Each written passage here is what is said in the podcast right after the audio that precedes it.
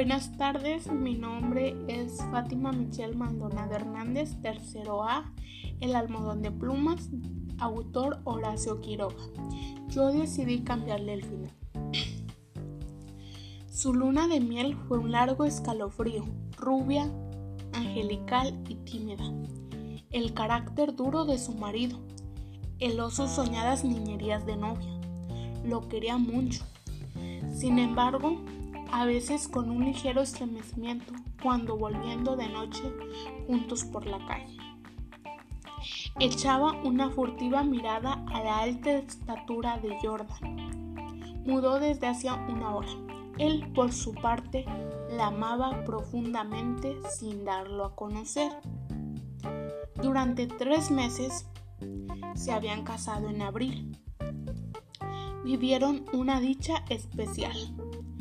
Sin duda hubiera ella deseado menos severidad en ese rígido cielo de amor. Más expansiva e cuarta ternura, pero el impasible semblante de su marido la contenía siempre. La casa en que vivían influía un poco en sus estremecimientos. La blancura del patio silencioso, frisos, columnas y estatuas de mármol producía una otoñal impresión de palacio encantado. Dentro, el brillo glacial del estuco, sin el más leve rasguño en las altas paredes, afirmaba aquella sensación del desapacible frío.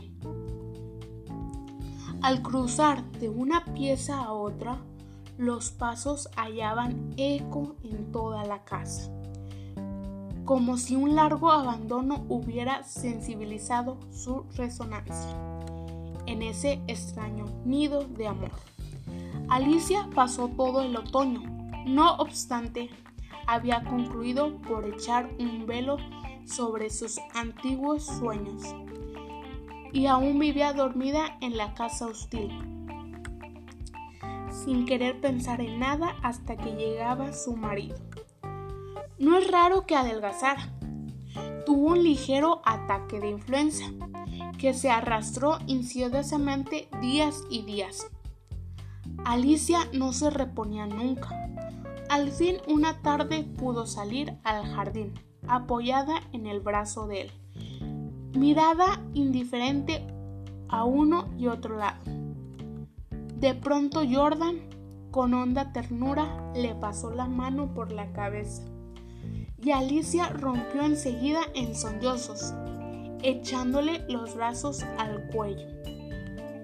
Lloró largamente todo su espanto callado, redoblando el llanto a la menor tentativa de caricia.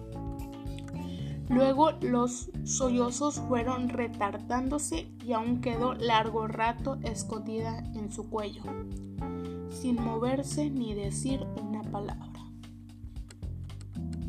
Fue ese último día que Alicia estuvo levantada. Al día siguiente amaneció desvanecida. El médico de Jordan la examinó con suma atención, ordenándole calma y descanso absoluto. No sé, le dijo Jordan en la puerta de la calle, con la voz todavía baja. Tiene una gran debilidad que no me explico, y sin vómitos y nada. Si mañana se despierta como hoy, llámeme enseguida. Al otro día, Alicia seguía peor. Hubo consulta constante, una anemia de marcha agudísima, completamente inexplicable. Alicia no tuvo más desmayos, pero se iba visiblemente a la muerte. Todo el día el dormitorio estaba con las luces prendidas y en pleno silencio, pasándose horas sin oír el menor ruido. Alicia dormitaba. Jordan vivía casi en la sala, también con toda la luz encendida, paseándose de un extremo a otro, con incansable obstinación. La alfombra ahogaba sus pesos. A ratos entraba en el dormitorio y proseguía su modo a lo largo de la cama, mirando a su mujer cada vez que caminaba en su dirección.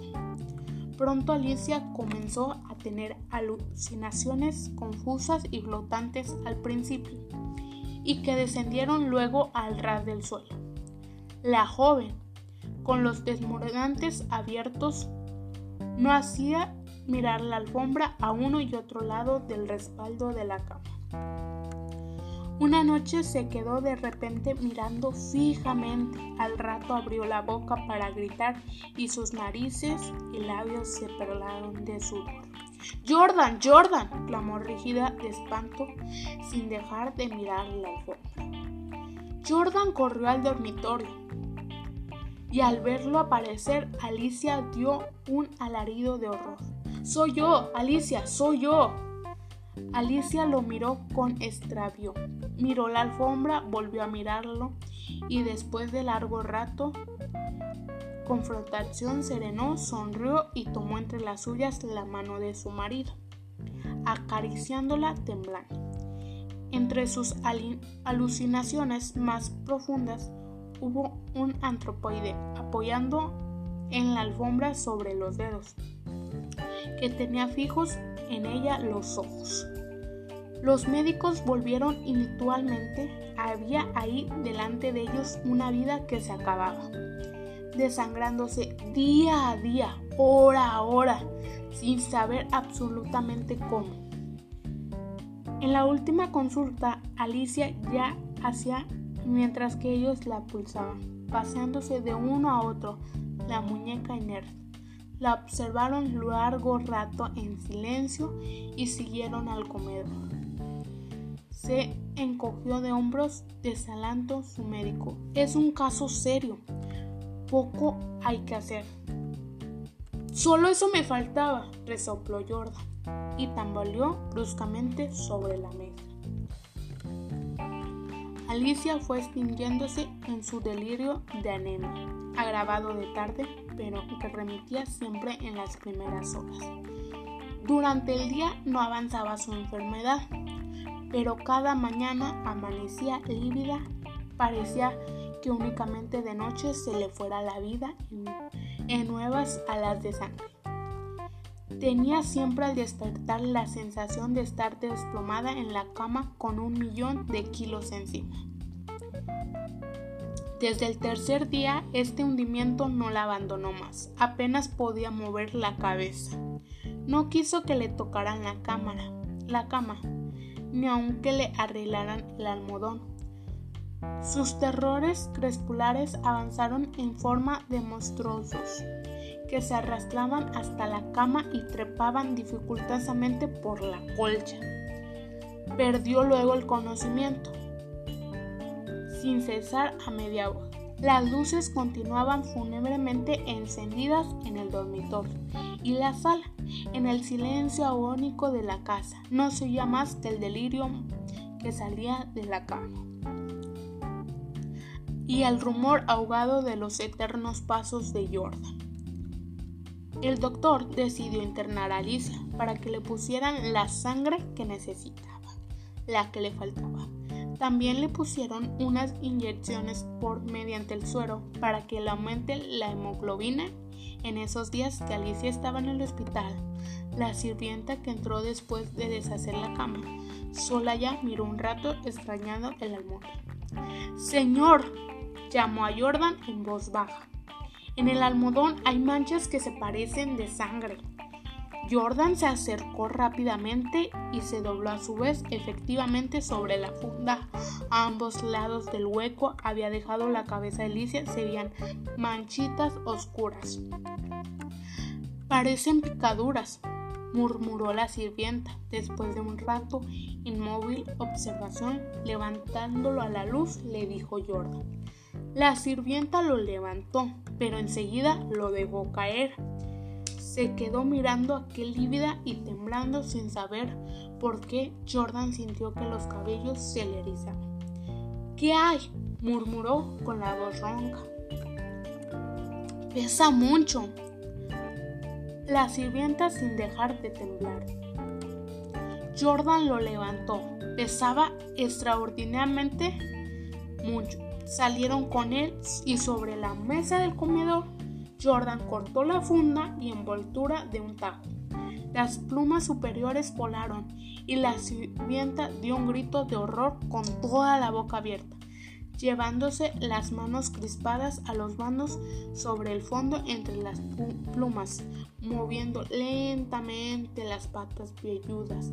Había un animal monstruoso, una bola viviente y viscosa. Estaba tan hinchado que apenas se le pronunciaba la boca. Noche a noche, desde que Alicia había caído en la cama, había aplicado silenciosamente en su boca, su trompa, mejor dicho, a las sienes de aquella, chupándole la sangre. La picadura era casi imperceptible. La remoción diaria del almohadón había impedido sin duda el desarrollo, pero desde que la joven no pudo moverse, en cinco días, en cinco noches, había vaciado a Alicia estos parásitos de las aves, disminutos en el medio habitual, llegan a adquirir en ciertas condiciones proporciones enormes. La sangre humana parece serles particularmente favorable, y no es raro hallarlos en los almohadones de. Al final, decidieron tirar aquel almohadón y Alicia salió del hospital, recuperada, Vivieron su nido de amor feliz, pero Jordan fue ahí donde decidió demostrar sus verdaderos sus sentimientos de amor hacia Alicia. Muchas gracias.